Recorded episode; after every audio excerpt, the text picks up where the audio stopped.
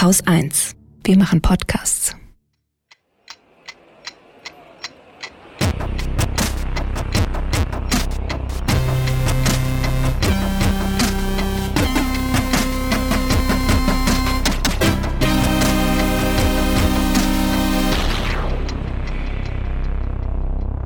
Willkommen zur Wochendämmerung vom 17. Juli 2020 mit Wirecard, Hartz IV, Philipp Amthor, Schulen nach den Sommerferien, Geld, Krankenhäuser, Corona, Srebrenica, Polen, rechter Terror, Toten Fleischkonsum, und einem Satz zum Polizeiproblem, einer guten Nachricht Katrin Rönecke, und Holger Klein. als hätten wir's geübt, ne? Diesmal war's gut. Ja, Ja, nicht schlecht zumindest, ja. ja. So, Ähm, genug Metergequatsche. Nachtrag Wirecard. Erzähl, Ja? ich will das Neueste wissen. Gossip, Gossip. Ja, es ist jetzt nicht, ich, ich mache das nur schlagzeilenartig, weil soll sich jeder selber durchlesen dann, weil das ist halt insgesamt so, das muss man, man kann das in so einer Sendung machen, aber dann, dann, dann wird dann so eine Drei-Stunden-Sendung, wo ganz viel Verästelung ist und so, das will man lieber lesen. Ähm, sehr schön, der Spiegel titelt diese Woche damit. Also einfach mal zum Kiosk gehen, sich einen Spiegel kaufen und dann die ganze Wirecard-Geschichte nochmal durchlesen. Ähm, es gab jetzt noch ähm, einen weiteren Wirecard-Manager, den sie festgesetzt haben, der äh, die Tatbeteiligung gestanden hat. Wobei noch nicht so hundertprozentig klar ist, was die Tat eigentlich sein sollte. Der Typ war zuständig für die Geschäfte im Mittleren Osten, hat in Dubai gesessen, was ja auch immer eine hochseriöse Adresse ist, wenn eine Firma in Dubai sitzt. Irgendwie. Jetzt kriegen wir wieder ganz viele Kommentare danach. Äh, das stimmt gar nicht. In Dubai hat man gute Geschäfte, das ist außerdem das Wetter immer super und vor allen Dingen die Grünflächen hinten raus.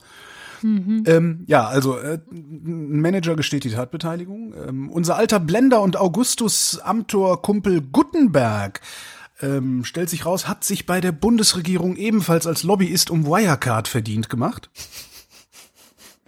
Ist auch schön, ne? Und dann, Riesenskandal.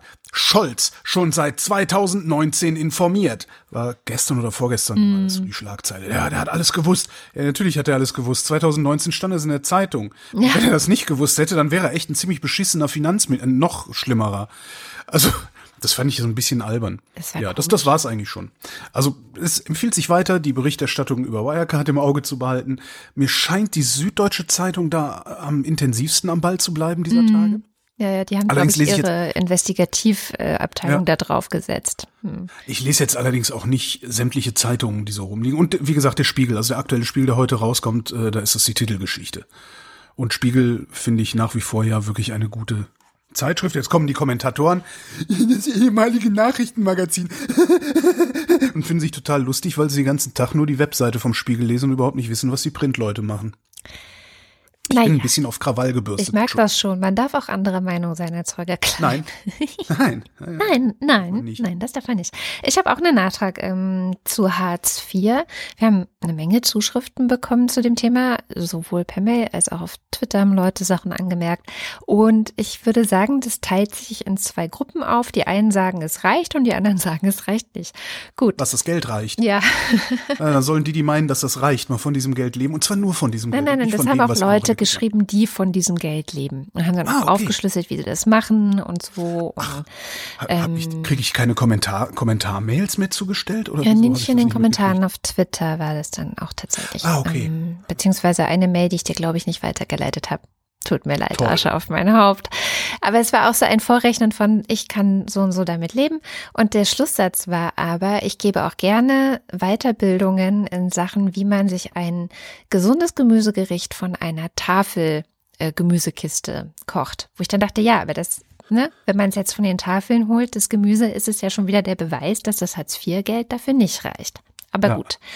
Ähm, Ja, und das ist noch ein zusätzliches Problem. Die Tafeln, klar, du bist gezwungen, die Tafeln zu integrieren, aber damit verlierst du einen Anspruch oder du gibst einen Anspruch gegen den Staat auf. ja, genau, der eigentlich dafür zuständig wäre. Ja. Ähm, dann gab es auch wieder zwei Meinungen zum Thema Bildung. Die einen meinten, naja, aber es ist ja nicht nur diese 1 Euro, was war es, 50 oder so. Ähm, 35 oder so. Ja, es wurde jetzt ein bisschen erhöht auf 1,56 Euro, glaube ich. Äh, es gibt ja nicht nur das, sondern ähm, es gibt ja auch noch das Bildungs- und Teilhabepaket. Das sind 150 Euro. Und wo die anderen dann richtigerweise Pro, pro, pro, pro Jahr, Jahr. wahrscheinlich. Okay. pro Jahr aufgeteilt auf zwei Schulsemester sozusagen, also ein Schulhalbjahr, ein weiteres Schulhalbjahr und da kommt dann schon rein, was die Krux daran ist. Es ist nur gedacht für Kinder. So, also Wie? es ist nicht für Erwachsene. Ja, Ach so, okay. Für ja. die Kinder. Also mhm. 100 Euro im ersten Schulhalbjahr kriegt man. Ähm, davon kann man dann Schulbücher und so kaufen. Man muss dazu sagen, wenn man Kinder hat, weiß man das wahrscheinlich, dass die meisten Schulen schon sagen, so, äh, hier die und die Bücher kauft ihr euch bitte. Wir haben uns auch an die Obergrenze von 100 Euro gehalten. Ich wollte gerade sagen, du hast so neulich noch erzählt, dass das äh, 100 Euro kostet, genau. Eben, dann heißt es, mit den Schulbüchern ist dann schon mal diese 100 Euro weg. Wo bleiben die Stifte? Wo bleiben die Hefte? Hm, ja, musste halt schauen, musste vom letzten Schulhalbjahr noch ein bisschen was übrig behalten haben, die 50 Euro fürs zweite Schulhalbjahr oder so. Also es ist, ja, ich glaube, äh, auch wenn viele Leute sagen, das mag ja auch sein, sie kommen damit klar, zum Beispiel auch beim Essen, ähm, hat auf Twitter dann jemand geschrieben, du darfst dann halt keine Unverträglichkeiten oder Allergien haben. Dann geht's. So. Aber hab das mal, dann wird's schon schwieriger. Ähm, jetzt liegen auch die neuen Hartz-IV-Sätze für 2021 vor und ich könnte jetzt das Gleiche sagen, was ich letzte Woche gesagt habe, weil es wird vielleicht hier und da mal ein paar Cent mehr, aber am Ende. Die Frage, die Frage mit dem, mit dem für Bildung ist ja schon wirklich, die, die, das ist ja, stimmt ja wirklich, wovon kaufst du denn eigentlich einen Stift? Also es ist halt so, so jemand wie ich, wenn ich, wenn ich gerade unterwegs bin, ich brauche einen Stift, gehe ich in den nächstbesten Laden, kaufe mir einfach einen Stift. Äh, ich kenne das gar nicht, dass ich diese 60 Cent oder was so ein einfacher Kuli kostet, nicht, nicht, nicht übrig habe. Ähm, ja, dann musst du das aus dem Budget für andere Waren und Dienstleistungen 34,97 ja, nehmen. Das funktioniert ja nicht. Also ja, sicher gibt's Leute, die damit klarkommen. Ich habe ja auch von meinem Kumpel aus Köln erzählt, der damit ganz hervorragend über die Runden gekommen ist. Der war aber auch alleine, ne? muss man dazu sagen. Ähm, und, und so Kinder wachsen ja auch. Also du kannst sie die ganze Zeit in den Hochwasserhosen rumrennen lassen und so. Weil dann, dann hast du, dann, dann, weißt du, dann bist du das, dann bist du sowieso schon mal ein Kind aus dem Assi-Haushalt und dann läufst du auch noch scheiße rum. Äh, und dann nee. wirst du nämlich, dafür wirst du dann nämlich gemobbt. Ja, weil so läuft's auch an der Schule. Dafür wirst du gemobbt, dann werden deine Leistungen noch beschissener und dann ja, dann war's das wieder mit, mit dem äh, äh, Bildungserfolg und, und auf, Aufschließen und so. Das ist doch alles Kacke. Also, wie gesagt, wir können gerne das Gleiche wie letztes Mal nochmal sagen. Ähm, ja, Entschuldigung. Das ist es letztendlich ja. Ähm, was, glaube ich, unterm Strich bleibt, ist, man kann damit klarkommen. Und so ist es ja auch kalkuliert. Die müssen das ja Sicher. auch rechtfertigen, letztendlich am Ende vom Bundesverfassungsgericht oder sowas, ja. Ähm, aber es darf halt nichts Außergewöhnliches passieren. Das ist das große Problem an Hartz IV. Du kannst, ja, also. Aber Kinder zu haben ist doch im Grunde, das ist doch eigentlich ein Dauerzustand des Außergewöhnlichen. Ich meine, ah, man die, findet die auch da Secondhand-Kleidung und ja, ja, aber auch eine Jeans im, Second, im Secondhand-Laden kostet einen Zehner. Wo holst du den denn auf die Schnelle her? Ja, Bekleidung und Schuhe 36, 43 im Monat. Ja, ja also es ist, ähm, wie gesagt, die gleiche Diskussion. Was ich ganz interessant fand, ähm, war ein, ja. Noch so eine Frage. Ich, ich komme tatsächlich über dieses mit den Stiften. Das ist, das ist was, wo ich nie drüber nachgedacht habe, weil ich habe keine eigenen Kinder und ich habe halt auch immer Stifte. Gibt es denn an den Schulen irgendwelche Bestrebungen, dass man sagt, so, wir haben hier so ein ähm, so, eine, so eine, weiß ich nicht, eine schwarze Kasse oder sowas, eine, eine Handkasse. Äh, da gibt jeder, der kann, der gibt da jedes jedes Schuljahr oder jedes Halbjahr äh, einen Zehner oder einen Zwanziger oder einen Fünfziger. Dann gibt ja genug, die einen Fünfziger geben können. So, und davon werden dann halt tatsächlich Stifte gekauft. Und wenn jemand keinen Stift hat und sie möchte sich auch einen Stift nicht leisten kann, die Lehrer wissen ja in der Regel über die, über die sozioökonomischen Verhältnisse der Schüler Bescheid, mhm. dass man dann sagen kann, Frau Schneidereit, mein Stift ist kaputt gegangen und dann kriegst du halt einen Stift. Gibt es sowas? Äh, nicht, dass ich wüsste. Also ich, aber das ist halt Schulen, keines wie die andere. Meistens ist irgendwie das so graswurzelmäßig gelöst. Manche Lehrer machen es so, manche so. Es gibt oft Klassenkassen.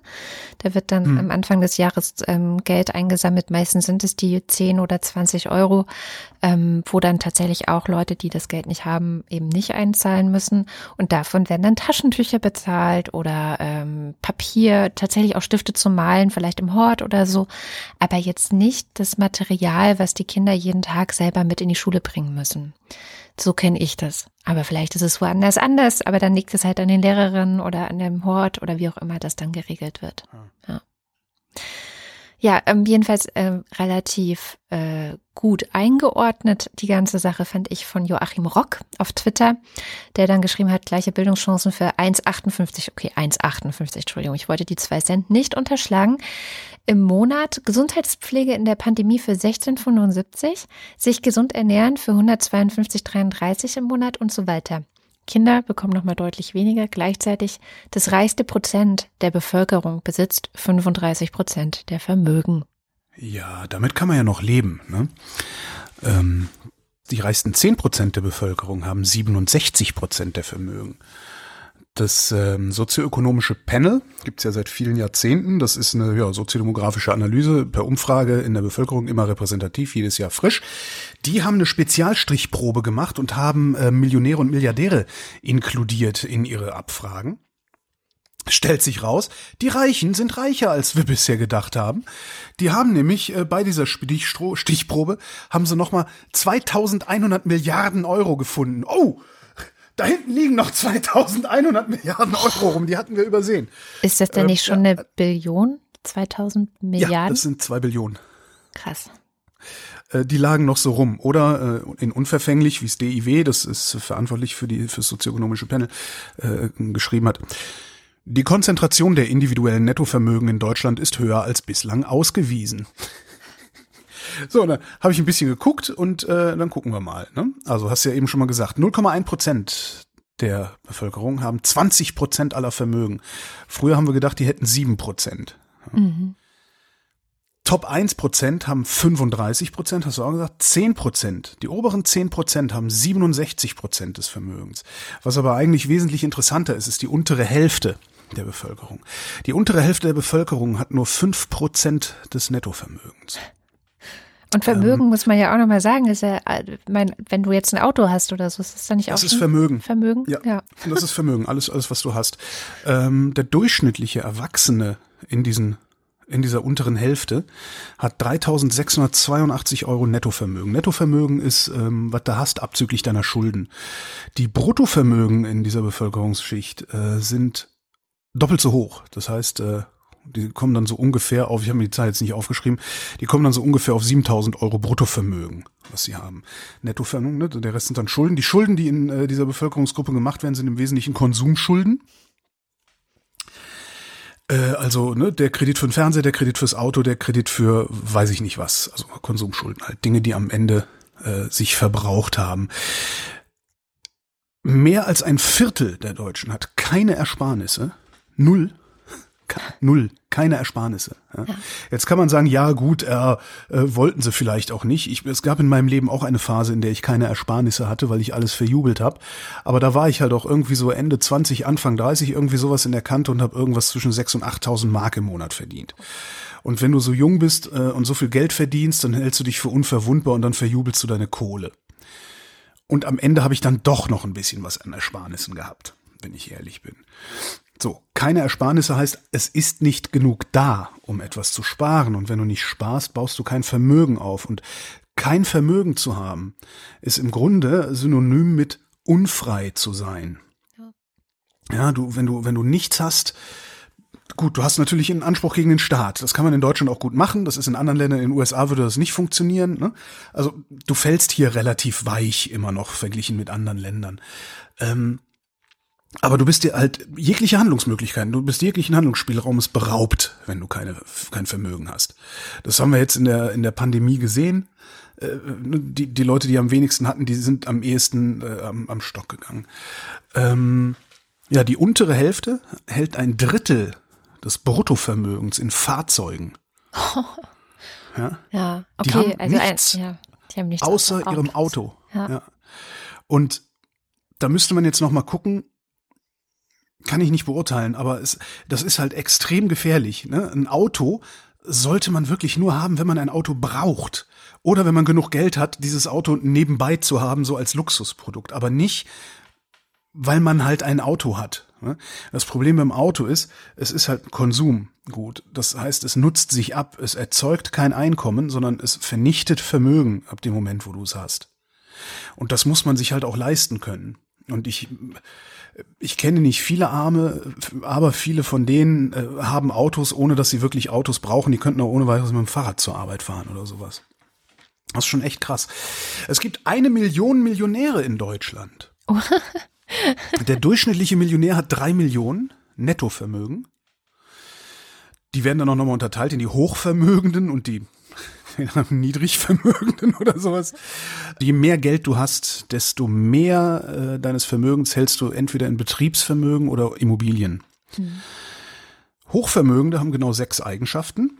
Die sind männlich, mittleren Alters, haben keinen Migrationshintergrund, kommen aus dem Westen, sind gut ausgebildet und selbstständig. Hm. Marcel Fratscher twitterte, also der Chef, äh, DIW-Chef twitterte, drei dieser Eigenschaften sind vereinbar mit dem Leistungsprinzip, drei sind es nicht. es ist halt dieses, und man kommt dann natürlich auch sehr schnell in so einen, in so einen Fehlschluss. Ne? Also 94 Prozent der Millionäre leben übrigens auch im Westen. Hm. Die Hälfte, etwas über die Hälfte des privaten Vermögens kommt durch Erbschaften und Schenkungen zustande und nicht durch Arbeit. Na, sowas. Ja. Wer erbt und kriegt geschenkt, das sind überwiegend Menschen mit guter Ausbildung und höherem Einkommen. Schön. Und wer hat dem Werde gegeben?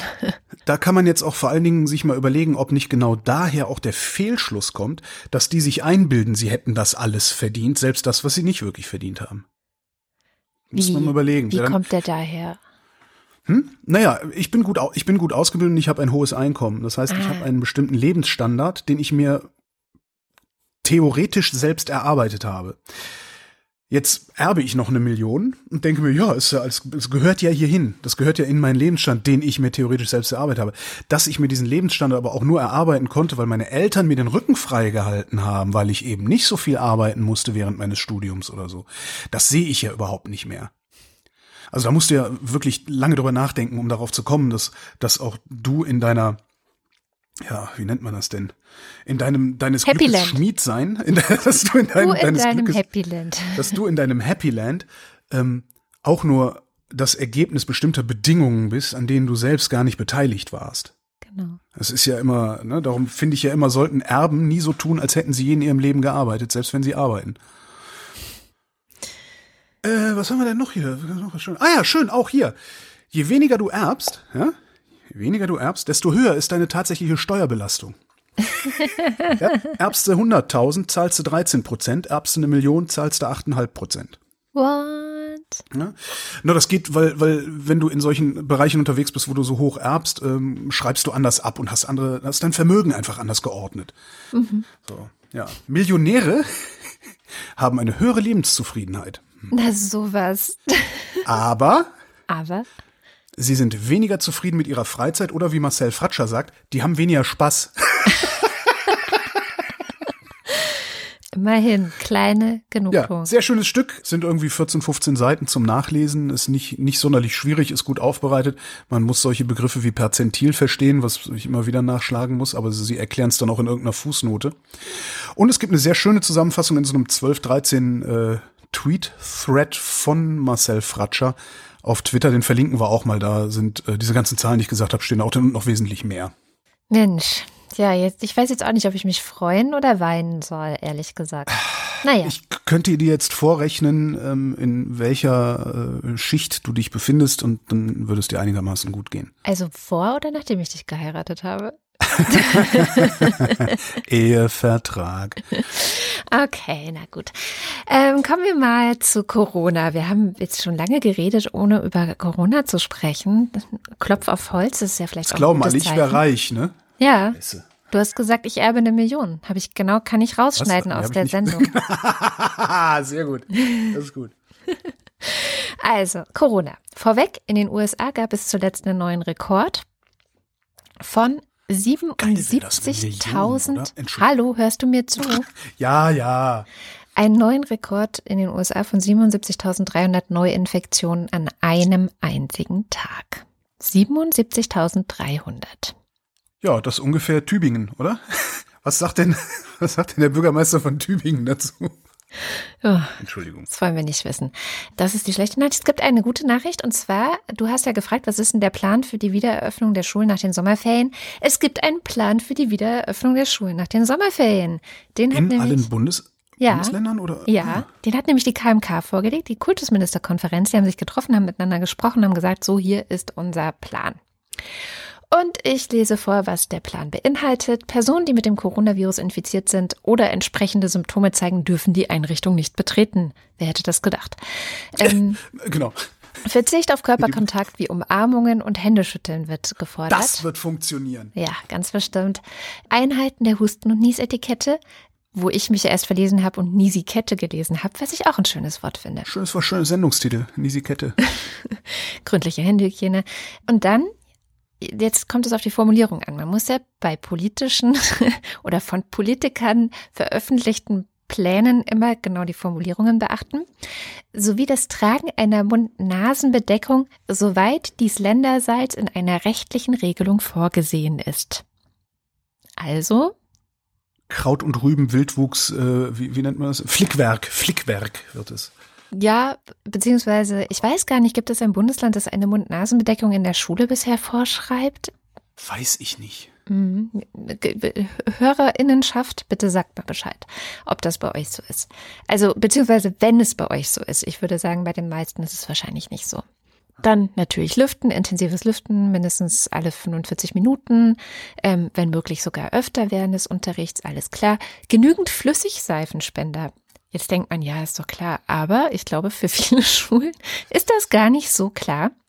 Und natürlich nicht nur ausreichend Seifenspender, sondern die sollten auch aufgefüllt sein. Ähm, dann soll es beim Unterrichtsbetrieb im regulären Klassen- und Kursverband bleiben. Und da kann dann auch auf den Mindestabstand zwischen Schülerinnen und Schülern verzichtet werden. Wie, wie groß sind Klassen heutzutage? Na, zwischen 24 und 32 SchülerInnen. Okay. Auch die Lehrkräfte, die dem Klassenverband zugeordnet sind, müssen den Mindestabstand nicht halten. Zu den Kindern. Also kein Mindestabstand. Kein Mindestabstand. Kein, kein Mindestabstand, keine Masken, äh, saubere Finger, nur für den Fall, dass irgendjemand sich erbarmt hat, mal ein bisschen Seife zu kaufen und dahin zu legen, was die Schulverwaltung mit Sicherheit nicht machen wird, sonst hätte sie es längst gemacht. Und wir sehen seit Jahrzehnten keine Seife in Schulen.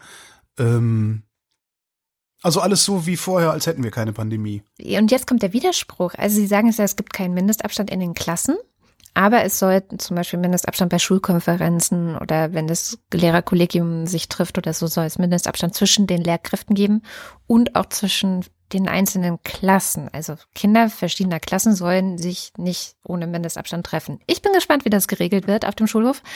Ähm, Ja, gar nicht. und jetzt behauptet die KMK in diesem Papier, Zitat, prinzipiell besteht in jeder Situation die Möglichkeit, sich durch die Einhaltung der oben genannten Infektionsschutz- und Hygienemaßnahmen sowie das Einhalten des Mindestabstands, welcher jetzt nochmal, zu den Schülerinnen und Schülern sowie anderen Personen zu schützen. Ja. Dann noch bla bla Was, bla. was ist denn eigentlich so die Aus Einstellungsvoraussetzung für, für, wenn man Kultusminister werden will? Ist es irgendwie. Ja, du musst halt vorher in der JU gewesen sein, ne? genau. Hört sich hier irgendwie nicht so an, als müsste man da so besonders denkfähig sein oder sowas. So, die Länder können ähm, selber auch noch strengere Regeln treffen. Das ist Ja. natürlich auch beinhaltet, weil sie haben ja das letztendliche Sagen. Ähm, was ich auch interessant fand, eine generelle Zuordnung zu einer Risikogruppe laut RKI ist nicht möglich. Ähm, auch Schülerinnen und Schüler mit Grunderkrankungen unterliegen der Schulpflicht, können aber in Absprache mit den SchulleiterInnen ähm, trotzdem vom Unterricht freigesetzt werden. Aber grundsätzlich sagen die halt, die Schule ist sicher. So. Hm. Also das ist so die Aussage dieses, ne, prinzipiell heißt, wenn- besteht die Situation und Möglichkeit, ähm, die Personen zu schützen. Und über Eltern mit Grunderkrankungen wird nicht gesprochen. Gar nicht. Das heißt, im Grunde ist es jetzt die Ankündigung, dass wir es darauf ankommen lassen, den Schulbetrieb äh, so laufen zu lassen, als gäbe es keine Pandemie und zu gucken, wie sich das Infektionsgeschehen entwickelt. Ja. Okay. Äh, ach so, und sie empfehlen die Corona-Warn-App. ja. Aber nur für Schüler und Schülerinnen, die sich keine Stifte selber leisten können. Ne? Ja, Apropos Corona, Visiere helfen nischt. ja. Ja, gibt doch diese, ne, diese Plastikschutzschilde, mhm. die dann so vom, klar, hilft, hilft natürlich, weil wenn dann irgendein Bekloppten hast, der den ganzen Tag macht, dann kriegst du das nicht alles direkt ab, aber ansonsten helfen sie nichts. Der äh, Schweizer Kanton Graubünden hat sich ähm, Fälle und Übertragungswege angeguckt und äh, rausgefunden, dass die vor allem in der Gastronomie verbreiteten Visiere ungenügenden Schutz vor einer Infektion bieten. Aber ne? war das also nicht vorher ich, auch schon klar? Ich frage nur so. Äh, äh, zumindest konntest du, natürlich war das, also das, wenn du dann da sitzt und da kommt halt so ein Kellner und beugt sich zu dir runter und stellt dir dein Essen hin und hat so ein komisches Ding und atmet im Grunde auf dein Essen. Ja, unter dem Plastik durch halt, genau. genau. Das, da konnte man zumindest den Verdacht entwickeln, dass es vielleicht nicht so eine coole Idee ist. Aber die Schweizer haben jetzt gezeigt, dass es tatsächlich nicht so eine coole Idee ist. Das ist ja auch schon mal was. Hm. Ähm, was aber hilft, sind Masken. Es gab zwei Friseurinnen in den USA, war das. Die waren infiziert ähm, und haben eine Woche weitergearbeitet, obwohl sie ein bisschen Husten hatten und so. Ähm, haben, also zwei Friseurinnen haben eine Woche ge infiziert gearbeitet, aber 139 Kundinnen und Kunden die Haare geschnitten. Ähm, als es dann rausgekommen ist, dass sie infiziert sind, ah, alle testen, keine Infektion. Niemand ist angesteckt worden. Äh, die äh, Kundinnen und Kunden sagen, sie hätten teilweise auch nur dünne Baumwolltücher als ähm, und Nasenschutz getragen. Und der Friseurladen war wohl äh, gut durchlüftet mm. oder belüftet. Aber ich, ja, Masken helfen halt. Ja, total. Deswegen verstehe ich es auch nicht, dass man nicht sagt, in allen Innenräumen, fertig. Und dann gibt es die 10 Prozent meinetwegen, die es aus welchen Gründen auch immer nicht machen können. Aber wenn 90 Prozent. Prozent. Ja, ich, ich setze es extra hoch an. Extra, du weißt doch, man soll immer möglichst ja. negativ rechnen. Aber wenn 90 ja, das wäre dann der Leute. Ein Prozent. Ein Prozent der Leute können keine Masken tragen. Das, das, das kaufe ich denen ab, aber mehr nicht. Entschuldigung, ja. Weil ich weiß, jetzt müsste ich auch raussuchen, aber in den vielen Sachen, die ich diese Woche gelesen habe, war auch eine Studie, die herausgefunden hat, wenn 80 Prozent der Menschen, einfach nur 80, in der Gesellschaft Masken tragen, können die Infektionszahlen um 12 Prozent gesenkt werden. Das ist schon nicht wenig. Hi, kurzer Einwand aus der Postproduktion. Ich muss mir Zahlen einfach aufschreiben, sonst merke ich sie mir schlecht. Es würde nicht um 12 Prozent gesenkt werden, sondern wenn 80 Prozent der Leute Masken tragen, dann gehen die Infektionszahlen auf ein Zwölftel runter. Ein Zwölftel, das sind ungefähr 0,08 Periode 3. Das heißt, wenn 80 Prozent der Leute einfach Masken tragen, dann senken wir die Infektionszahlen um über 90 Prozent. Und das sind doch mal richtig große Zahlen. Weiter geht's mit der Sendung.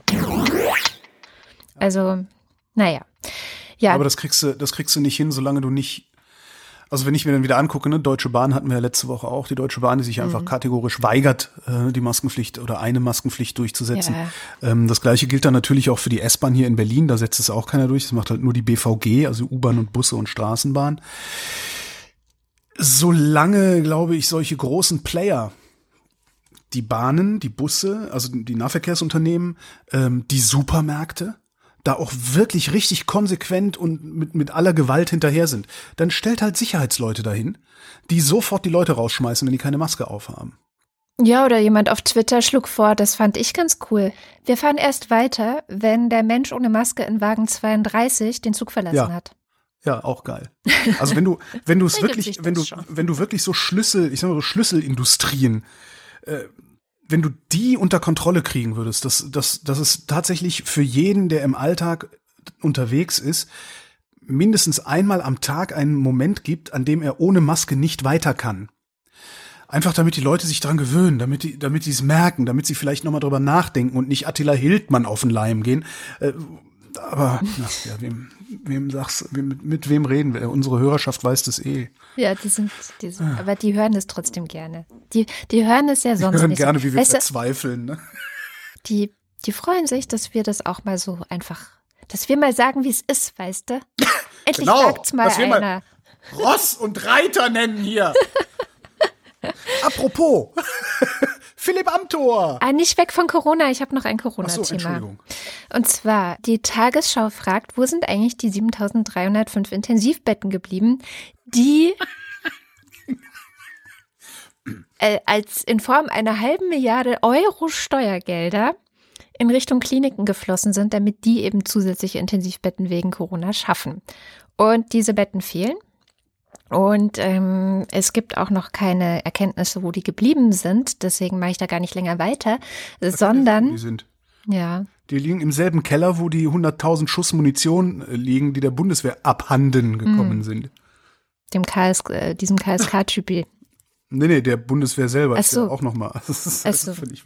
Naja, ähm, jedenfalls hat mich das nochmal dazu gebracht zu fragen, warum haben wir eigentlich immer noch profitorientierte Unternehmen, die Kliniken betreiben? Das frage ich mich ja schon seit längerem. Und tatsächlich habe ich mich dann so ein bisschen intensiver da reingefuchst diese Woche. Also habe das zum Anlass genommen zu gucken, weil ich immer wieder darüber rede, das kann doch nicht sein, dass Gesundheitsversorgung profitorientiert ist. Das irgendwie geht das in meinem Kopf nicht so zusammen. Doch, doch, das ist, das geht. Der, der Markt ist viel besser in der Allokation von Gütern, wie man ja an diesen 7698 Oder an der- Intensivbetten sieht, wie der Markt die alloziert hat. Ne? Oder, oder weißt du noch, Anfang der Corona-Pandemie, wo die die Schutzkleidung alle nicht hatten. Naja, Ja. Supermarkt. Supermarkt, genau. Und äh, habe mich dann mal so mit diesem System auseinandergesetzt, das wir überhaupt haben. Und es ist ja nicht so, dass alle Krankenhäuser profitorientiert sind, sondern es gibt ja ein Drittel sind öffentliche Krankenhäuser, ein Drittel sind freie gemeinnützige Träger, so Kirchen und sowas. Und dann gibt es eben diese gewinnorientierten Unternehmen, die mal oft auch international agieren. Und tatsächlich habe ich gelernt, dass natürlich alle Gewinne einfahren müssen. Ich wollte gerade sagen, also die, die öffentlichen Träger ja auch. Genau, ähm, denn äh, es fehlen sechs Milliarden Euro Investitionen für Kliniken und Krankenhäuser. Das ist insgesamt, also das ist Ländersache mal wieder und es ist von Land zu Land unterschiedlich, wie viel da insgesamt fehlt. Aber man kann relativ pauschal sagen, Kliniken sind unterfinanziert, also was die staatliche Finanzierung angeht. Deswegen müssen auch die öffentlichen und auch die freien, freien gemeinnützigen Träger ähm, Gewinne erwirtschaften, um dieses Defizit oder um dieses, was fehlt, selber Ach. auszugleichen. Ach so, okay. Ich dachte, die müssten in einen Fonds irgendwas zurückzahlen, um die Nee. anderen Defizitären dann. Okay. Nee, ist natürlich wie jedes Unternehmen, also so Sie sind chronisch unterfinanziert und, Und- müssen Drittmittel besorgen, sozusagen. deswegen ist es wichtig, dass sie Gewinne machen, um einfach diese Gewinne investieren zu können. Genau. Ja. Das heißt, alle Kliniken sind gewinnorientiert, weil alle unter, unterfinanziert sind. Ähm, dann gibt es verschiedene Probleme, die ich gar nicht weiter ansprechen will, dass das natürlich dazu führt, dass bestimmte Operationen ähm, profitabel sind und den Leuten vielleicht auch eher aufgeschwatzt werden, während im Umkehrschluss andere Behandlungen überhaupt nicht profitabel sind und sich in Anführungszeichen nicht lohnen angefangen bei einer ordentlichen Anamnese, ganz oft. Ähm, also aus gesundheitlicher Perspektive lohnt es sich, natürlich, aber finanziell, naja, nicht so richtig. Und ähm, dann habe ich gefunden von der Tagesschau, die haben so einen Podcast, der heißt Was wäre wenn? Mhm. Und die haben gefragt, was wäre, wenn es Krankenhäusern verboten wäre, Profit zu machen? Und das kommt auch so ein bisschen zum Schluss, dass es so einfach halt nicht ist. Also man, es würde sicherlich helfen, weil dieses Profitdenken, also dass dann auch noch irgendwelche Aktionäre teilweise bedient werden müssen, ähm, weil die einmal Geld gegeben haben und jetzt natürlich Rendite sehen wollen, das hilft nicht, sondern es wäre natürlich toll, wenn man alles, was in so einer Klinik erwirtschaftet wird, auch in die Klinik reingeben könnte. Aber ähm, es, also es, es wäre schon mal sinnvoll zu sagen, naja, Gesundheit ist ein, ein, ein Gemeinwohlinteresse. Also wir sagen, Gesundheit ist uns wichtig, so als Gesellschaft. Und danach orientiert sich dann, was wir damit machen. Was aber passiert ist, ist, dass wir immer gesagt haben, Gesundheit ist zu teuer. Also Gesundheit, das ist alles viel zu teuer, das müssen wir, da müssen wir noch sparen. An vielen Stellen richtig, ganz bestimmt und auch wichtig. Und es ist auch gut, dass das immer wieder nachjustiert und kontrolliert wird, weil du hast einen technischen Fortschritt. Theoretisch kannst du ein Gerät irgendwo hinstellen, was dann halt bei einer Anwendung, weiß nicht, vielleicht 100.000 oder eine halbe Million oder so kostet. Ähm, ist völlig klar, dass es natürlich verhältnismäßig sein muss. Aber so wie es im Moment läuft, und das hat man auch in der Corona-Pandemie gemerkt, ähm, ist es halt falsch. Weil während Corona haben wir ja eins gelernt, die Kliniken haben tendenziell zu wenig Intensivbetten, deswegen gibt es jetzt diese, naja, so, sollte es ein paar mehr geben und es fehlen halt noch die 7000, mein Gott. Ähm, Und aber Intensivbetten sind halt etwas, was, wenn du zu viel davon hast, lohnt sich nicht. So, das ist nicht wirtschaftlich mehr Intensivbetten zu haben, als du tatsächlich im Durchschnitt brauchst. Das heißt aber auch, du bist nicht auf eine Pandemie vorbereitet, zum Beispiel. Und so granuliert es natürlich fein in andere Bereiche, auch mit anderen Krankheiten und anderen Problemen und so weiter. Vieles, vieles lohnt sich nicht, existiert deswegen nicht. Das betrifft Forschung, das betrifft, ähm, ja, irgendwie chronisch Kranke sind auch immer so ungern gesehen. Also ganz viele Bereiche, wo man aber, wenn man mit dieser Corona-Logik rangehen würde und sagen würde, uns ist das aber wichtig, dass wir im Fall des Falles darauf reagieren können. Also halten wir das vor, auch wenn es vielleicht nur einmal im Monat wirklich gebraucht wird. Ja, was ja schon häufig wäre wahrscheinlich bei manchen Sachen. Ähm, und genau so funktioniert es aber eben nicht, wenn das Wichtige ist, dass die Gewinne stimmen und dass du am Ende ja das Defizit, was es letztendlich gibt, selber ausgleichen musst als Klinik. Also Hörtipp, was wäre wenn von der Tagesschau? Ja. Ich sehe da ein Problem. Ja. Ähm, ich weiß nicht, ob die da vielleicht auch drauf eingehen, aber wenn, wenn du hingehst und sagst, ähm, also im Moment ist es ja so, dass äh, im Grunde das ähm, Geschäftsfeld, in dem das Gesundheitssystem sein Geld verdient, das ist die Krankheit. Ne? Also die Krankheit steht im Mittelpunkt dieses ganzen Dings. Da gibt's auch eine, eine also die Pathogenese. Ne? Wie, woher kommen eigentlich Krankheiten? Wie gehen wir damit um? Ähm, es gibt auch einen Gegenentwurf, der nennt sich Salutogenese. Ähm, das ist eine Fixierung äh, auf die Frage, wie bleiben wir eigentlich gesund? Mhm. Wie lassen wir Krankheiten gar nicht erst entstehen? Also äh, das, das Geschäftsfeld ist ja eigentlich die Krankheit. Das ist ja das Ding, womit gearbeitet wird in diesem Gesundheitssystem. Wenn wir jetzt hingehen würden und sagen würden, als Allgemeinheit äh, kaprizieren wir uns auf die Salutogenese, also wir, ja, wir, wie verhindern wir Krankheiten? Mhm. Ja? Müssen wir was machen wir mit den Volkskrankheiten? Was machen wir mit den Rauchern? Was machen wir mit den äh, Risikosportlern? Was machen wir mit ah. dieses ganze Ding? Das ist so ein bisschen das Problem. Du müsstest dann die Allgemeinheit, genau, du müsstest nämlich die Allgemeinheit verpflichten, gesund zu leben, sich so gesund wie möglich zu verhalten. Ja, aber das ist Und ja nicht. Was du halt im Moment machst, ist, du sagst im Moment der Allgemeinheit, mach was du willst. Hier ja. ist eine Versicherung, die dein persönliches Risiko absichert für ja. das, dem, dem Individuum das Risiko absichert. Und ich finde das und, gut. Und irgendwo wirklich. dazwischen, irgendwo müsste man das aus, aber dann ausbalancieren. Ne? Das heißt, wir müssten verhandeln, wie viel dieser Allgemeinverpflichtung sind wir bereit als Gesellschaft zu leisten. Also ich möchte dir einen ja. Mitteweg vorschlagen. Der Mitteweg, und das wird ja auch diskutiert, ist ja, mm, also genau wie du bei Krankenhäusern sozusagen durch Profitstreben eine, eine Unwucht in Richtung es, des Profitstreben geht zu Lasten der Gesundheit. Mal ganz pauschal gesagt, hast du in diesem Bereich. Genauso hast du aber auch in dem gesellschaftlichen Bereich das gleiche Problem, das Profitstreben geht zu Lasten der Gesundheit. Und das ist zum Beispiel, wenn äh, bestimmte Produkte, wenn wir zur Ernährung zum Beispiel gehen, sind billiger, je mehr Zucker du reinpackst. Zucker ist ein billiger Stoff. Ähm, die Leute sind happy, weil es schmeckt schön süß und ist aber super ungesund.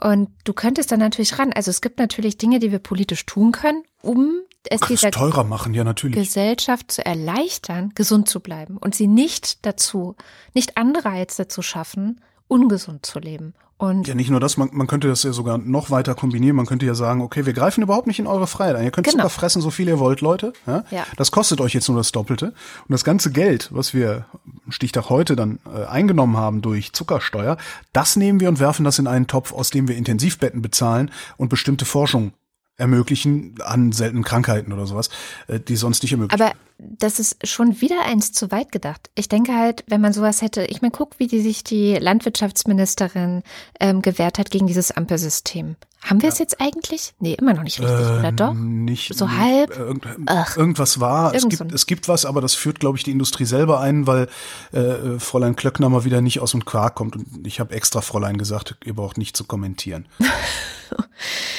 Ähm, das ist das eine. Also hättest du eine ordentliche Ampel, hättest du eine ordentliche Aufklärung auch darüber. Meinetwegen können wir gerne Produkte, die nachweislich ungesund sind, also unnötig viel Zucker drin haben, höher besteuern, so wie Tabak auch, oder dann keine Werbung für Tabak. Und eines der wichtigsten Dinge, nehmt den scheiß Schadstoff, die die Autos da draußen auf den Straßen rauspusten, endlich mal ernst, weil es auch ein ja. riesiges Gesundheitsrisiko ist. Aber hallo. Und subventioniert es nicht auch noch. Also diese ganzen Dinge, das sind, ich würde sagen, an den politischen Stellschrauben kann man noch sehr, sehr viel machen, bevor man sagt, du darfst nicht mehr rauchen. Ja, aber Katrin, die Arbeitsplätze. Ja. Die Arbeitsplätze. Es müsste, es müsste halt mal auch wirklich sinnvoll ausgerechnet werden und das passiert ja auch. Es gibt ja, es gibt ja massig Rechnungen, die sagen, wenn wir den Feinstaub aus der Stadt raushaben würden, hätten wir so viel weniger Asthma, Demenz und sonst was Fälle und das würde langfristig die Volkswirtschaft um so und so viel entlasten. Ähm, dagegen könnte man dann ja rechnen, die äh, ganzen vielen schlimmen Arbeitsplätze, die dann äh, nicht erst in zehn Jahren in der Automobilindustrie verloren sind, sondern schon in fünf Jahren. Was würde uns das eigentlich kosten? Also so praktisch eine, eine ja, volksgesundheitliche Gesamtrechnung, das fände ich mal ein interessantes Ding. Vielleicht gibt's ja, sowas. ich finde auch das Argument, aber die Arbeitsplätze ist so unvisionär. Das ist so dieses, Ja. wir haben jetzt diese Arbeitsplätze. Das ist eine Ja, Denke aus den 70er, 60er, 50er Jahren. Du hast einmal deinen Arbeitsplatz und dann hast du den für immer. Und wenn der gefährdet ist, musst du auf die Barrikaden gehen, weil danach gibt's nichts anderes. Ja, das ist, das ist, so- das ist so urkonservative Denke. Das ist so gut, so Nullresilienz ist das. Ja, aber so funktioniert keine tatsächlich Veränderung auch die Arbeitswelt gar nicht mehr. Also junge Leute Für wie wir. viele, für, für viele, viele Menschen funktioniert die so. Ja, das stimmt. Also das guck doch, schau doch mal in den Südwesten, in äh, all die kleinen mittelständischen Unternehmen, äh, die, die, äh, was weiß ich, teilweise Weltmarktführer sind, die äh, Zulieferbetriebe für größere Industrien und sowas. Da funktioniert das exakt so. Wir sitzen hier in einer Großstadt, die keine signifikante Industrieproduktion äh, hat. Das ist, äh, was wir erleben, ist im Grunde, weiß ich nicht, ob das eine Avantgarde ist. Es ist auf jeden Fall eine, wie nennt man das denn? Ich will nicht mal diesen Begriff Blase sagen, weil Blase tut immer so, als würde man außerhalb nichts wahrnehmen und das äh, ist ja Quatsch. Ähm, also wir leben hier auf einer Insel, was das angeht. Ja, äh, Das ja. ist schon Deutschland. Deutschland ist Deutschland ist schon im, auch- sehr stark geprägt von Industriearbeitsplätzen. Aber auch diesen- Industrie, ähm, Entschuldige, aber auch Industriefirmen können sich ja auf Zukunft äh, vorbereiten Ja, ja. und einstellen und anpassen. Ja, aber macht das. Ja, aber der Typ, der bei VW den linken Blinker montiert, ne? ja, dein Lieblingsbeispiel. den, den bekommst du da nicht hin. Also der, der, der montiert halt den linken Blinker und vielleicht darf er irgendwann mal alle Blinker montieren oder wird der Chef der Blinkermontage oder irgendwie sowas. Das ist, du musst ja auch immer gucken, wie weit oder, oder wie unsichere Zukünfte kannst du den Menschen überhaupt zumuten, wenn du Politik machst. So, und wenn du wirklich es gewohnt bist, ne, du, du gehst halt bei dem Betrieb arbeiten, bei dem mittelständischen Unternehmen in der, im, auf der Schwäbischen Alb, bei dem schon dein Vater und dein Großvater gearbeitet haben, dann gehst du arbeiten, da arbeiten außer dir noch, keine Ahnung, 180 andere Leute. Und im Grunde ist dein Lebensweg schon vorgezeichnet, weil das hast du bei deinem Großvater und deinem Vater gesehen. Und jetzt kommt auf einmal einer und sagt so, pass mal auf, das Einzige, was sicher ist, wenn der Typ ein bisschen nachdenken würde, käme er auch von selber drauf. Ja? Das Einzige, was sicher ist, ist die Menge an Geld, die du in den nächsten 24 Monaten haben wirst. Ansonsten ist überhaupt gar nichts sicher in deinem Arbeitsleben. Wenn er sich darauf einlassen würde, würde das aber derart eine Erschütterung für ihn bedeuten. Ach, ich Das- weiß gar nicht. Darum gewinnst du ja, darum gewinnst du ja bei der Wahl de, seine Stimme, wenn du ihm versprichst, dafür zu sorgen, dass sich zumindest auf absehbare Zeit überhaupt nichts ändert für ihn. Aber genau das passiert ja in vielen Bereichen und es sind ja nur die kleineren Betriebe, die dann gar nicht groß jammern können, wo das wie selbstverständlich passiert. Also wo man sagt, ja, das ist halt der Druck, der ökonomische und man muss halt so eine gewisse ökonomische Evolution auch mitmachen und sich weiterentwickeln und an das Morgen denken und ich weiß nicht was. Also hört ihr mal so typische Unternehmer reden an. Also es ist ja die ganze Zeit von der Zukunft auch, wird davon ja gesprochen. Und es sind ja nur die großen Industrien und so, Autoindustrie oder Kohle natürlich ist auch das klassische Beispiel, ähm, wo einfach sehr, sehr viele Leute arbeiten, auch Subventionen vielleicht reinfließen, weil es so wichtig als, für, als so wichtig für unser Land angesehen wird, die einfach wahnsinnig laut sind und sich dagegen wehren können, weil sie so groß sind, eine riesige Lobby sind. Und alles, was da drunter ist und klein ist, da geht man ja wie selbstverständlich davon aus, dass es sich immer wieder neu anpassen muss und dass manche einfach äh, pleite gehen, insolvent gehen und dann eben was Neues gestartet werden muss und die sich was Neues suchen müssen und so weiter. Also ich verstehe auch gar nicht, warum man bei den Großen sagt, das können wir denen nicht zumuten und ansonsten einfach denkt, ja, so ist halt das Leben. Nein, das ist halt, da ist dann auch noch viel Nationalchauvinismus dabei. Mhm. Ne? Das ist halt, Deutschland ist halt das Autoland weltweit. Und äh, ich, ja, also Thomas Brandt, äh, mein, mein, mein Lieblingslehrer aus Bayern, der sagt ja immer, dass man äh, Politikern auf keinen Fall mehr zutrauen sollte als ganz normalen Menschen, die man auf der Straße anspricht. Und äh, ich könnte mir sehr gut vorstellen, dass so Politiker in Regierungsverantwortung es intellektuell nur sehr selten oder vereinzelt schaffen, über diese Idee von wir sind eine Automobilnation und dafür steht Deutschland in der Welt, darüber hinaus zu denken, vielleicht auf das, was in zehn Jahren die Chinesen sein werden, nämlich die Automobilnation der Welt. Und auf die Frage, Und die was wir dann Geschenkkörbe natürlich darfst du was wir dann eigentlich noch sind. Das, das ist, das, das wird die interessante Frage. Was sind, was ist eigentlich Deutschland noch, wenn wir diese Automobilindustrie nicht mehr haben, auf die wir uns so kaprizieren? Naja, jetzt darfst du mit Amtor weitermachen. Das ist eigentlich eine gute Ach, der Amtor. Überleitung. Hm. Das ist ja schöne, ah, genau, weil der Amtor, der ist ja die Hoffnung der CDU. Ne, wir erinnern uns, Amtor hat sich ohne Not äh, mit einer äh, fragwürdigen Firma eingelassen, ist darüber gestolpert. Ähm, und jetzt ist er wieder da, der Philipp, und ähm, hat auf seinem äh, Instagram ist das, äh, auf seinem Instagram-Account ein Foto von sich gepostet, dazu einen Text geschrieben. Liebe Freunde, ich danke euch herzlich für eure zahlreichen, für euren zahlreichen rückenstärkenden Zuspruch, aber auch für eure ehrliche Kritik, die ich in den zurückliegenden Wochen erfahren habe. Nach dem Ende der Sitzungszeit habe ich mir in meiner Heimat Mecklenburg-Vorpommern im Fischland und auf dem Dars viele Gedanken gemacht und auch eure Nachrichten und Kommentare gelesen. Enttäuschten Erwartungen werde ich mit starkem Einsatz begegnen, gewohnt leidenschaftlich für meinen Wahlkreis, in den ich euch ab Anfang August wieder mitnehmen werde. Verloren gegangenes Vertrauen, bla bla bla bla bla. So, und jetzt ist der Kollege Reik Anders, das ist so ein YouTuber, ähm, dessen YouTube-Videos ich überhaupt nicht kenne, ich, ich folge dem nur auf Twitter. Der hat sich dieses Foto genommen und hat dieses Foto mal auseinandergenommen. So, du siehst einen Philipp Amthor, äh, freundlich grinsend, ähm, guckt der so ein bisschen aufsichtig äh, in die Kamera. Also die Kamera ist ein bisschen höher, also das Objektiv ist ein bisschen höher als seine Augen. Ähm, er sitzt in so einem blauen Polohemd äh, mit so einem Pullover und einem Halstuch, äh, alles in blau, äh, vor so einem grünen Wiesenhintergrund, der hinten, hinten so verschwommen ist, dahinter dann noch so ein bisschen mehr. So. Raik Anders schreibt, Frisur. Üblicherweise hat Amthor einen strengen Scheitel. Nun sind die Haare vorn leicht zerzaust. Der Gegenwind hat Spuren hinterlassen. Bart. Üblicherweise ist Amthor glatt rasiert, was sein junges Aussehen verstärkt.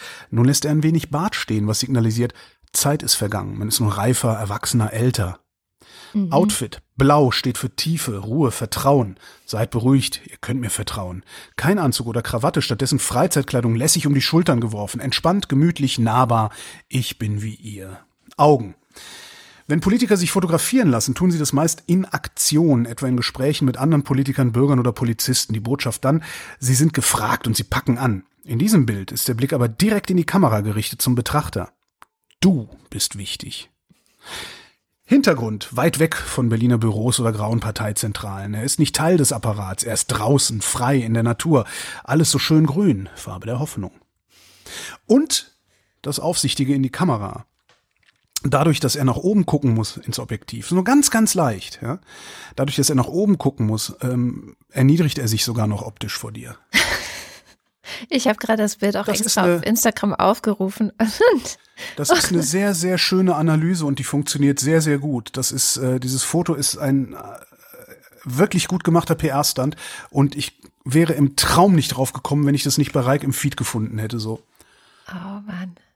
Aber ich, das, das Schöne ist, ich gucke den dann an, dieses Bild, und äh, naja, ich sag jetzt, nee, ich, ich will nicht Du lokistisch. sagst jetzt nichts. Ich ne? will nicht Sag sein. Nee, Lokismus ist eine ganz, ganz böse Sache. Absolut. Aber eine Frage hätte ich, eine noch. Ja. Sag mal, wie sieht der denn aus?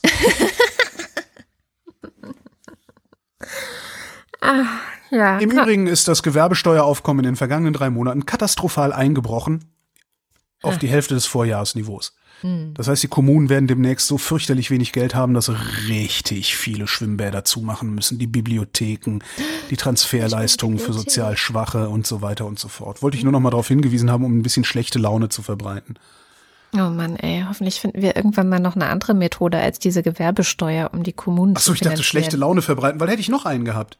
Die Zahl der Verkehrstoten ist auf dem Tiefstand. Hä? Was ist daran jetzt noch nie- schlecht? 3046 Menschen sind ähm, im vergangenen Jahr bei Verkehrsunfällen gestorben in Deutschland. Ja? Zur, zur Perspektive. Ja, so. Das ist alle zwei, drei Wochen ein Airbus A320, der einfach vom Himmel fällt. Gute Nachricht, ne? Oh, okay. Wären wir dann auch so entspannt? Wenn alle zwei Wochen so ein Flugzeug, so ein Malleflug abstürzt? So, schlechte Laune. Gut, äh, wenn wir, jetzt bin ich weiter dran. Also, ich komme zum Gedenken an Srebrenica. Hm.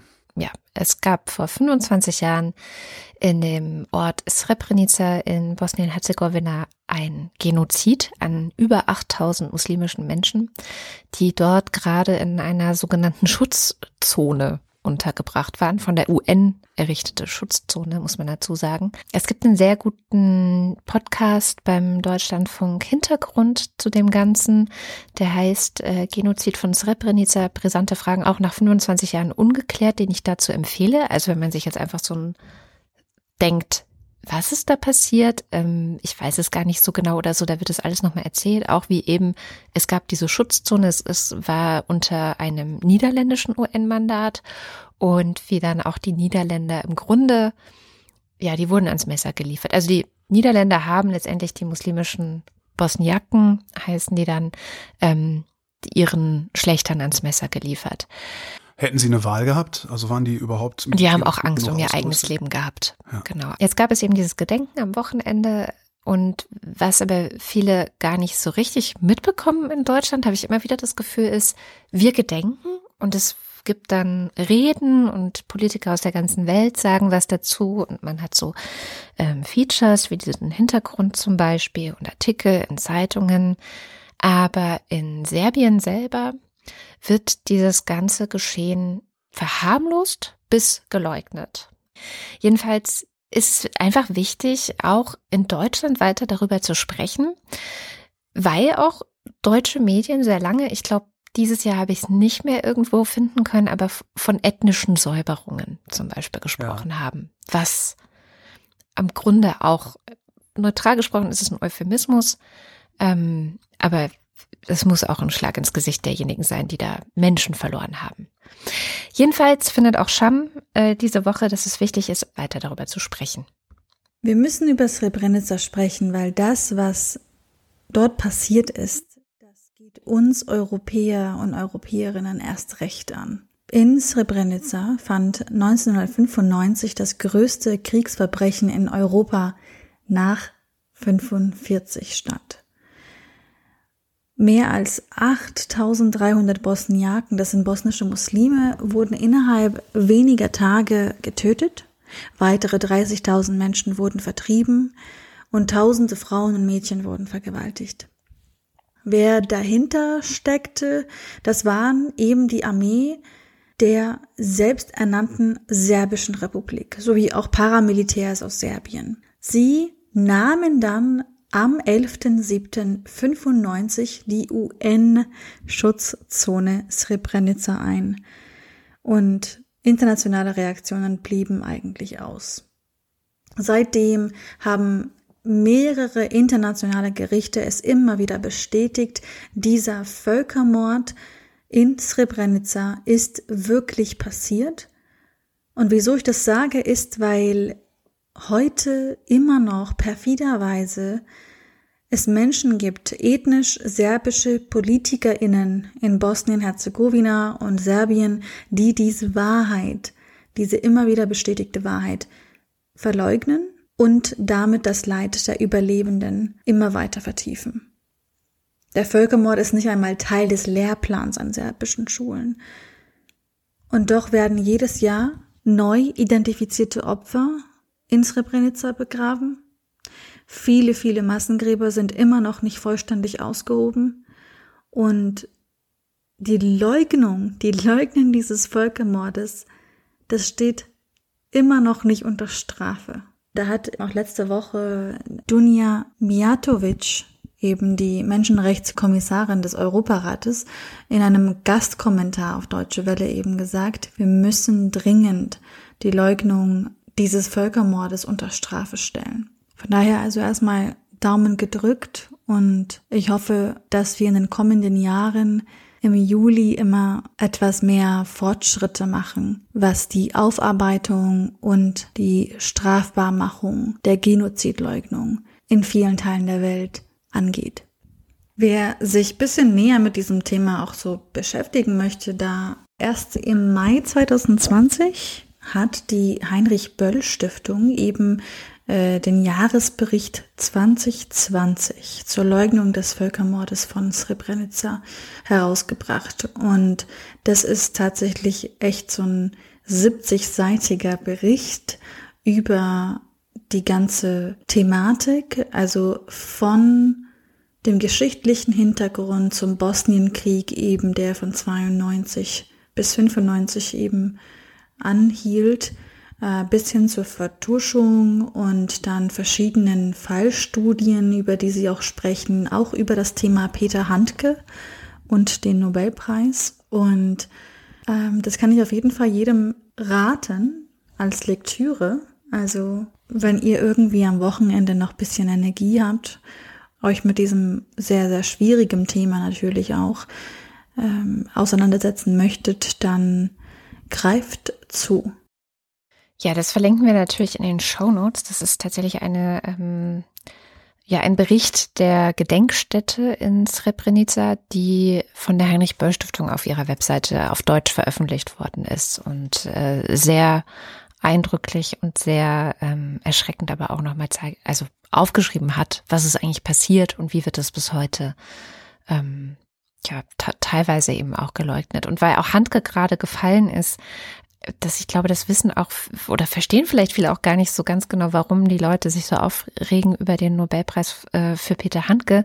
Es geht halt tatsächlich um diesen Genozid 1995 in Srebrenica. Er war irgendwie wohl Ende Oktober oder sowas äh, für vier Wochen unterwegs unter anderem auch in Serbien und hat danach so ein Buch geschrieben, Winterliche Reise. Und äh, da hat er immer wieder eben auch das, was da passiert ist, ja, relativiert, verharmlost und gleichzeitig aber auch die Berichterstattung von Journalisten der in Anführungszeichen westlichen Medien angegriffen. Sozusagen, die würden ähm, die Serben irgendwie unfair behandeln und hat sich auch nachdem vom ähm, UN-Kriegsverbrechertribunal in Den Haag das Ganze als Völkermord verurteilt worden ist, noch äh, mit den Verantwortlichen unter anderem Radko Mladic getroffen. Also Handke. Den kann er ja, den kann Handke dann ja demnächst im Knast besuchen gehen. Im Herbst ist Mladics, Mladics Berufungsverhandlung mhm. ähm, vorm Internationalen Strafgerichtshof. Und niemand geht davon aus, dass er mit der Berufung durchkommt. Ja. Polen, Andrzej Duda hat äh, die Wahl zum äh, polnischen Präsidenten, also die polnische Präsidentschaftswahl nennt man sie auch, gewonnen mit 51,2 Prozent. Trzaskowski von der liberalen Bürgerplattform, so wird sie genannt, hatte 48,8 Prozent ähm, was ein bisschen unangenehm ist. Zumindest die Freunde der offenen Gesellschaft äh, dürften da sehr drunter gelitten haben. Wenn man übrigens sich die Wahlkreise anguckt, also Ergebnis nach Wahlkreisen, sieht man eine äh, wirklich praktisch eine fast wie mit dem Lineal, allerdings mit einem Kurvenlineal gezogene Linie zwischen Ost- und Westpolen. Ähm, in Westpolen haben äh, ist, ist äh, Jaskowski gewählt worden, in Ostpolen ist Duda gewählt worden. Ostpolen ist auch die äh, ruralere Region, sage ich mal. Also da, ähm, im Osten ist in Polen die Provinz. So ungefähr kann man das dann vielleicht hm. zusammenfassen. Mhm. Ähm, diese liberale Bürgerplattform von Trzaskowski äh, wollen jetzt äh, die Präsidentenwahl für ungültig erklären lassen vor dem obersten Gericht, begründen das damit, dass gegen die Prinzipien der Gleichheit und Allgemeinheit der Wahlen verstoßen worden sei, weil nämlich der äh, gesamte Staatsapparat Duda unterstützt habe und dadurch durch geltendes Recht verstoßen habe.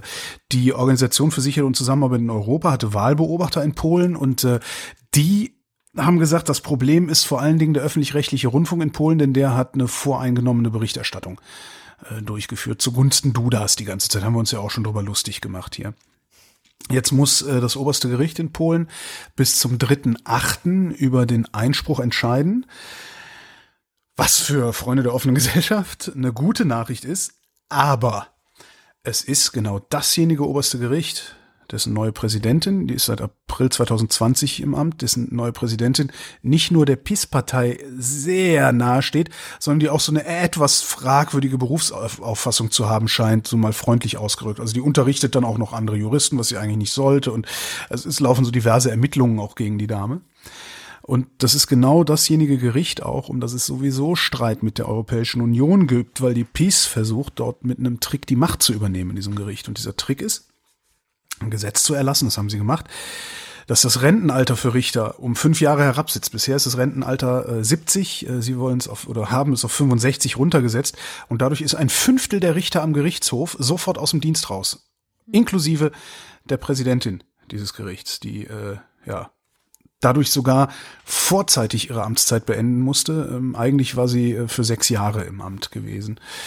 Ähm, das Problem bei diesem Gesetz ist außerdem, äh, dass Richter, die betroffen waren von dieser, von dieser Rentenkürzung oder von der Ausweitung, nee, wie heißt das? Vom früheren Renteneintritt, so, äh, vom früheren Renteneintritt, ähm, die konnten sich zwar ähm, beschweren, die konnten eine Verlängerung beantragen, die aber wiederum der Präsident, also Duda, ähm, hätte annehmen müssen, beziehungsweise absegnen müssen. Ähm, ja, und es gab überhaupt keine klaren Kriterien, wann der das macht und wann der das nicht macht. Das heißt, es ist im Grunde ein, ein präsidentielles Willkür-Dings gewesen. Nichtsdestotrotz, dieses Gericht entscheidet. Am 3.8. wissen wir, wie es entscheidet.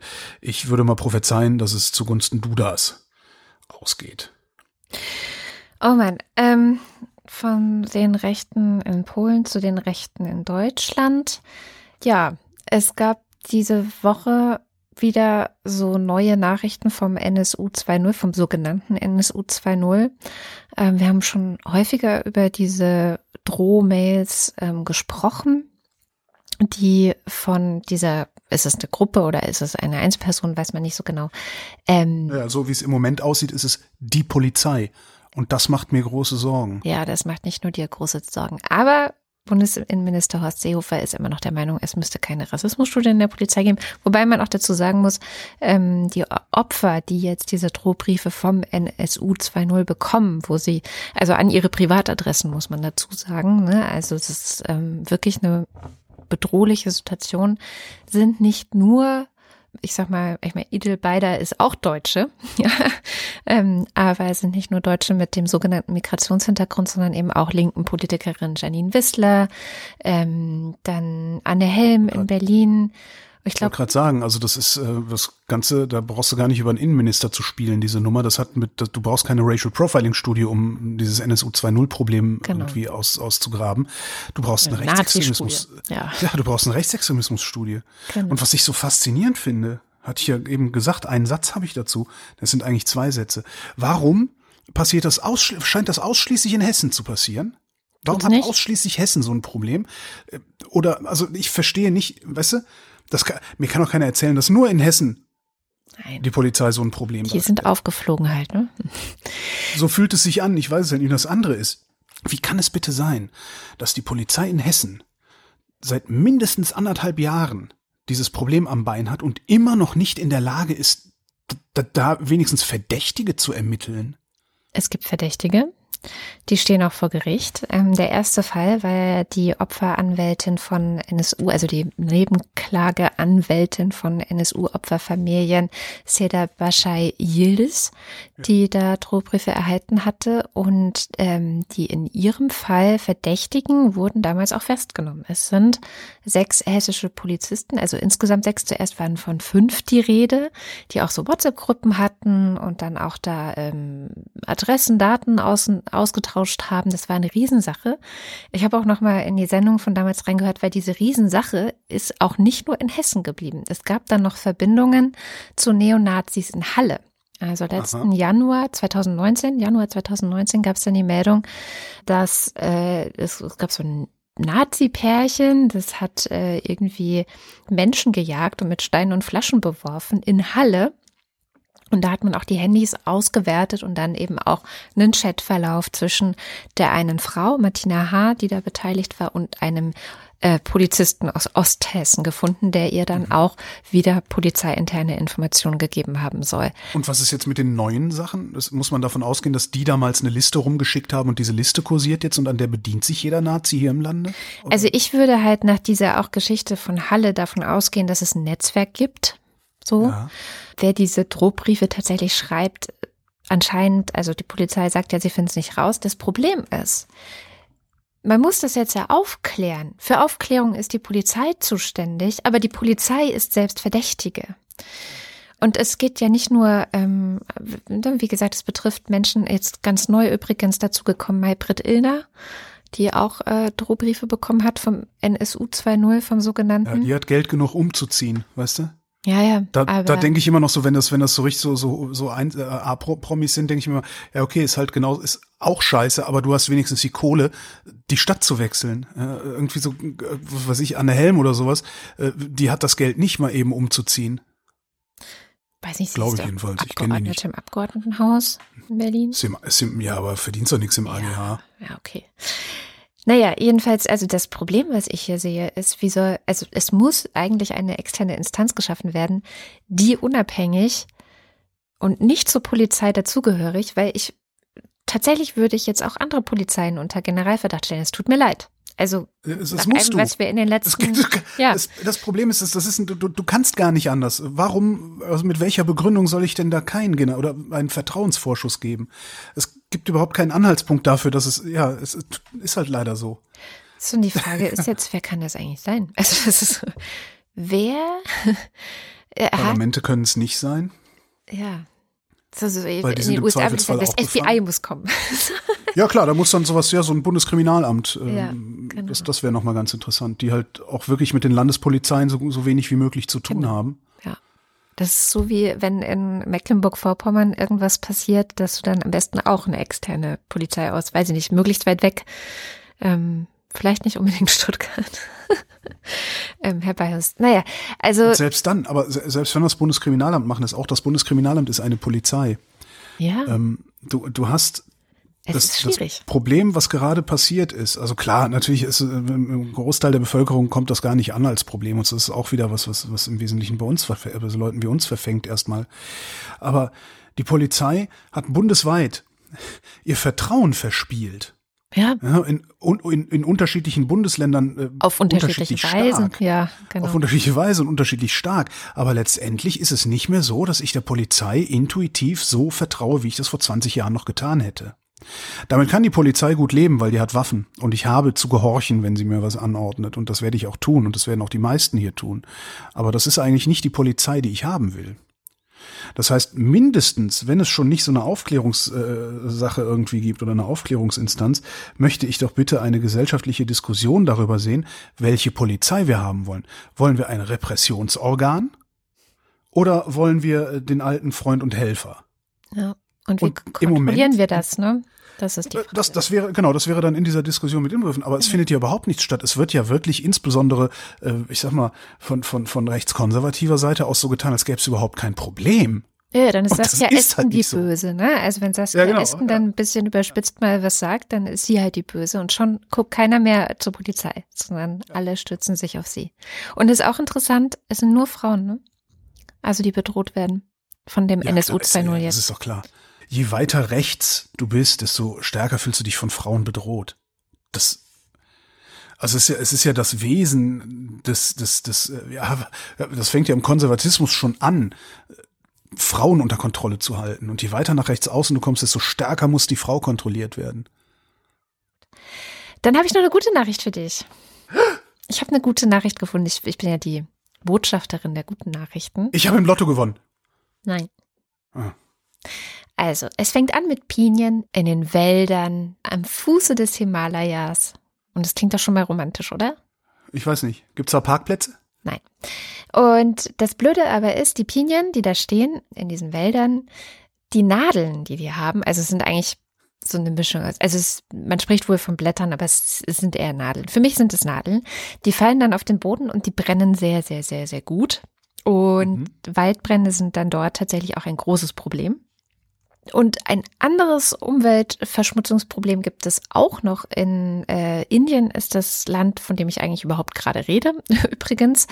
Und zwar insbesondere durch Schwermetalle, die vor allem im Wasser Probleme verursachen. Und Wasser ist in Indien halt ein großes Problem, also Trinkwasser. Ja, Das sind ja super Nachrichten. ja, jetzt pass auf. Diese beiden Probleme nämlich, die Piniennadeln, die Waldbrände auslösen und die Schwermetalle, die im Wasser, die das Trinkwasser verunreinigen, heben einander vielleicht, wenn alles gut geht, gegenseitig auf. Und das hat äh, jetzt ein Forscher an der Nehru University in Delhi rausgefunden, denn man kann diese Nadeln benutzen und dann damit Wasser reinigen. Das funktioniert so ähnlich wie mit Kohlefiltern. Ähm, dass dann bestimmte Stoffe einfach da drin stecken bleiben. Und die Forscher äh, haben schon länger, oder der Forscher, der da dran vor allem gearbeitet hat, hat schon länger ähm, den Verdacht oder hat schon länger damit gearbeitet, dass Pinienholz genauso eingesetzt werden kann wie Aktivkohle zum Filtern von zum Beispiel Wasser. Jetzt ist aber Pinienholz äh, sehr wertvoll. Ne? Also Aha.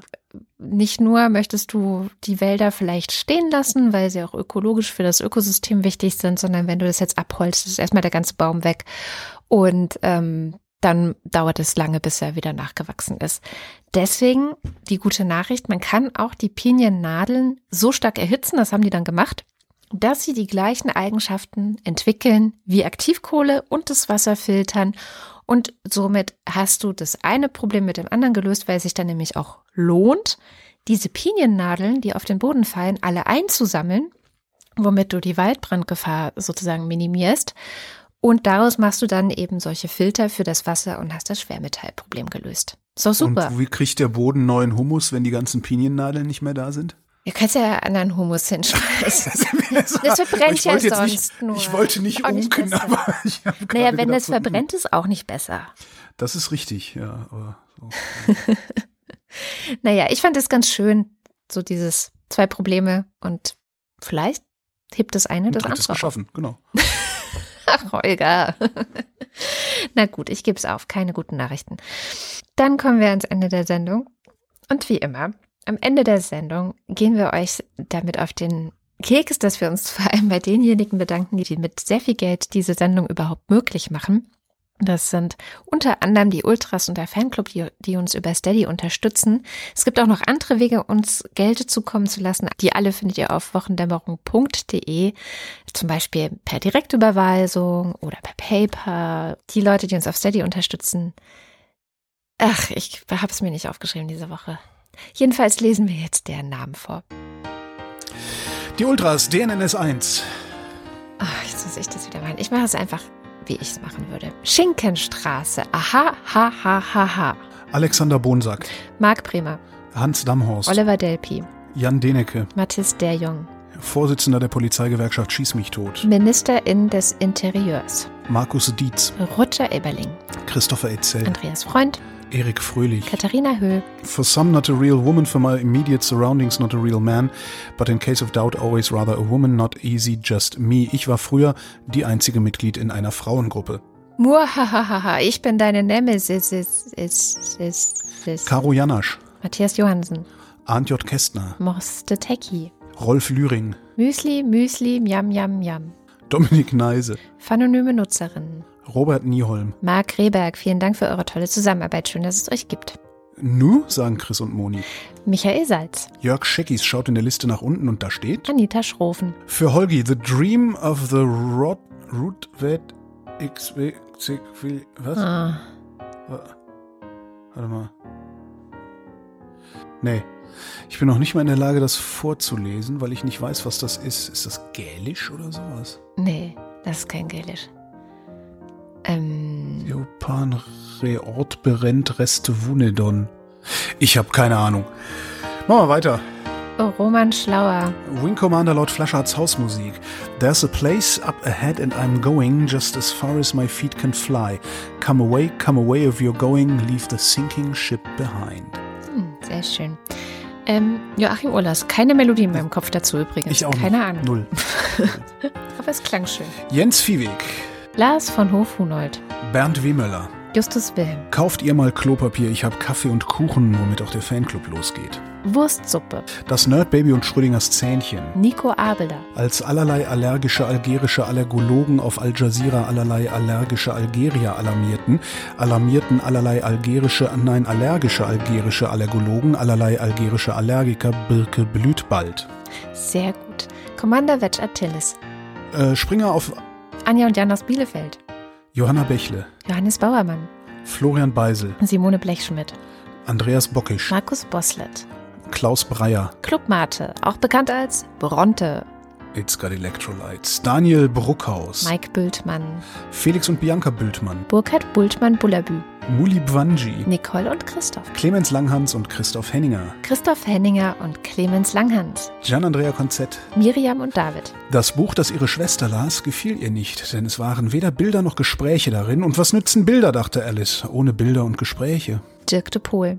Bombastix der Teutone, Bültmann ist des Müller der Wochendämmerung. Andreas Dietzel, Elina Eickstedt. Markus und Julia Englert hören euch jede Woche gerne zu. Ich und mein Pony, sein Name ist Johnny, wir reiten Richtung Sonnenuntergang. Es ist fast wie Schweben, ich fühle das Leben. Durch meine Extensions weht der Sommerwind. Das klingt wie irgendwas aus dem frühen 2000er Jahren, aus dem Privatfernsehen. Surely not everybody was Kung Fu Fighting. Claude Fankhauser. Matthias Flader. Der frostforschende Froschforscher forscht in der froschforschenden Froschforschung. Oliver Förster. Altenglische Stabreime for the win. Olli Frank. Ach, das war ein altenglischer Stabreim. Was? Ich hab's auch schon. Den altenglischen Stabreim. Das, was du nicht sprechen konntest, war ein altenglischer, altenglischer Stabreim. Hm. Olli Frank. Wolfgang Fröhlich. Homeoffice geht nur mit gefesselten und geknebelten Kindern. Helge Georg. Die Muxi Girls. Ricardo Gatter. Simon Hägler. Callcenter Agent Handle with Care. Jan Heck. Tobias Herbst. Adrian Hönig. Fallballer Hübsche Gallierin. Der Dütsche in der Schweiz. Andreas Jasper. Philipp Kaden. Captain Käffchen auf alten Fotos sieht man immer jünger aus. Arne Kamola. Ich bin der Schrecken, der die Nacht durchflattert. Ich bin derjenige, der nicht singen kann. Ich bin Alexander Klink. Oliver Kraus. Markus Krause. Stefan Krause. Magali Kreuzfeld. Thomas und Corina. Oliver Krüger. Oliver Kohlfink. Lana, Lana, Lana, Lana. Sebastian Lenk. Familie Liebenau. Detmar Liesen. Nico Linder. Florian Link. Yogi Löw. Sabine Lorenz. Ines und Mike Lüders. René Ludwig. Macho und Mäuschen. Martin Meschke. Robert Meyer. Simone Minifeuer grüßt euch herzlich aus Hamburg. Schön, dass es euch gibt. Johannes Möller. Lordium Mondkind. Die Mulle. Johannes Müller. Paula. Nachname muss ausgefüllt sein. Jennifer Niepel. Hilke und Nils. Thorsten W. Noll. Backen ist Liebe. Nutella ist Backen. Olli P. Boris Perner. Nora Hoffmann und Peter Schmäler. Josef Porter. André R. Thilo Ramke. Wilhelm Reich. Christian Rohleder. Sandra Rohner. Pia Römer. Anna Roth. Sven Rudloff. Ruth Rutz. Jürgen Schäfer. Christian Schmidt. Der Schommi. Stand 8 von 12, nochmal derselbe Film. Du liebst deine Pflanze, habe ich recht? Sie ist mein bester Freund. Die ist immer fröhlich, keine Fragen und sie ist genau wie ich. Siehst du? Keine Wurzeln. Keine Ahnung. Es ist aber auch gemein, den gleichen Film nochmal zu machen, wenn du es letztes Mal auch Naja, schon nicht könnte, ja, wusstest. könnte ja eine prominentere Stelle gewesen sein. Theresa Siebert. Ole Skambrax. Birgit Sobich. Jens Sommerfeld. Marie Stahn. Christian Steffen. Moritz Timm. Ines und Tina. Captain Tusktooth. Verena und Benny. Anbaden. Alles Gute nachträglich, Moni von den Gronis und danke an Sophie für den Hörtipp. Johann und Eli. Hat keine Termine und leicht einsetzen. Prost. Martin Unterlechner. Jan van Winkenreue. Andrea Vogel. Janik Völker. Elegia von Huxarien. Stefan Wald. Andreas Waschk. Who controls the British crown? Who keeps the metric system down? We do, we do. Who leaves Atlantis off the maps? Who keeps the Martians under wraps? We do, we. Who robs Cavefish of their sight? Who rigs every Oscar night? We do, we do. Ich liebe es, wenn ein Plan funktioniert. Die Zeit für Beschissenste Serie aller Zeiten übrigens. Jetzt habe ich mir Feinde gemacht. Ich liebe es, wenn ein Plan funktioniert. Welche Das Serie A-Team. Das A-Team, Also. ganz furchtbar. Nie geguckt. Die Zeit für Ja, große also ein paar, Veränderungen. paar ist ganz jetzt. tolle, da waren so ein paar ganz tolle Momente drin, so ein paar ganz tolle Ideen, die sie aber leider alle kaputt geritten haben. Also furchtbar. Außerdem haben die jede Folge irgendwie 10.000 Schuss Munition verballert und nie ist einer gestorben. Nie. Dann sollen sie nicht ballern, weißt du? so, naja, egal. Ich mochte das nicht. Die Zeit für große Veränderungen ist jetzt. Wenn nicht wir, wann dann? Things will get better when workers of the world unite. Tobias Wirth. Stefan Wolf. Uwe Zieling. Der, der fälschlicherweise annahm, die 4000 voll gemacht zu haben. Simon Siebert. Nieder mit der Unterdrückung, dem Hass und der Intoleranz. Lasst uns kämpfen für eine Welt der Sauberkeit, in der die Vernunft siegt, in der uns Fortschritt und Wissenschaft allen zum Segen reichen. Kameraden im Namen der Demokratie! Dafür lasst uns streiten! Man weiß nie, was kleine Hunde machen. Vielen herzlichen Dank. Ich finde, Hm? du musst jetzt dadurch. Du warst derjenige, der altenglische Stabreime haben wollte. Echt? Ich wollte Jetzt- altenglische Stabreime. Ich wollte überhaupt keine altenglischen Stabreime haben. Wer sagt denn sowas? Du, letzte Woche hatten wir die Wahl, das Grundgesetz war fertig, ob wir jetzt Menschenrechte oder altenglische Stabreime wollen. Du wolltest alt, ich kann dir das gerne raussuchen, du wolltest altenglische Stabreime, du hast altenglische Stabreime bekommen. Ja. Ich habe dir extra einen Link geschickt, wo es auf Englisch steht. Ja. Behold, I wish to tell the best of dreams, which I dreamt at the middle of the night, after speakers remained in rest. It seemed to me that I saw a wondrous tree rise into the air surrounded by light. Brightest of trees, the entire symbol was covered with gold. Beautiful gems stood on the earth's surface. Likewise, there were five upon the crossbeam. Many angel hosts there looked on, beautiful throughout creation. Nor was it there indeed a criminal's gallows, but holy spirits looked on it there, men above heaven and all this glorious creation. Geht doch. Das ist aber eine sehr wörtliche Übersetzung, ne? Also da kommt gar nicht. Ja, vor allem ist es kein Stabrennen. Naja, ich würde es vor allen Dingen gerne mal, ähm, ah, da, da oben, ah, es gibt eine Aufnahme, die höre ich mir dann später mal an. Ja. Gut. Naja, also danke. Und das war die Wochendämmerung vom 17. Juli 2020. Wir danken für die Aufmerksamkeit. Und sparen auf dem Bus. Tschüss.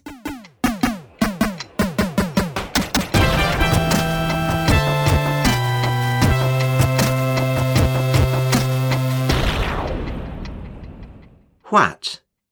Ich swefna chist, sedjan wille. What me je mate to midrenichte, sithan reod berend resta wunadon. Thuchte me that it je sauer, silikra treau, on luft ladan, leochte bewunden, beama beochtost. Al that beaken was begotten mit golde, Yimas stodon, fire at foldan sheatum, swilche tha fever waron, uppe on tham eaxle jespanne. Beheldan tha engeldrichte fella, fire such fos geschaft. Ne was tha huru fracodes galge. Ac hinne tha beheldon, heilige gastas, men over moldan. an der Aal Theos Mare geschafft. Eine Produktion von Haus 1.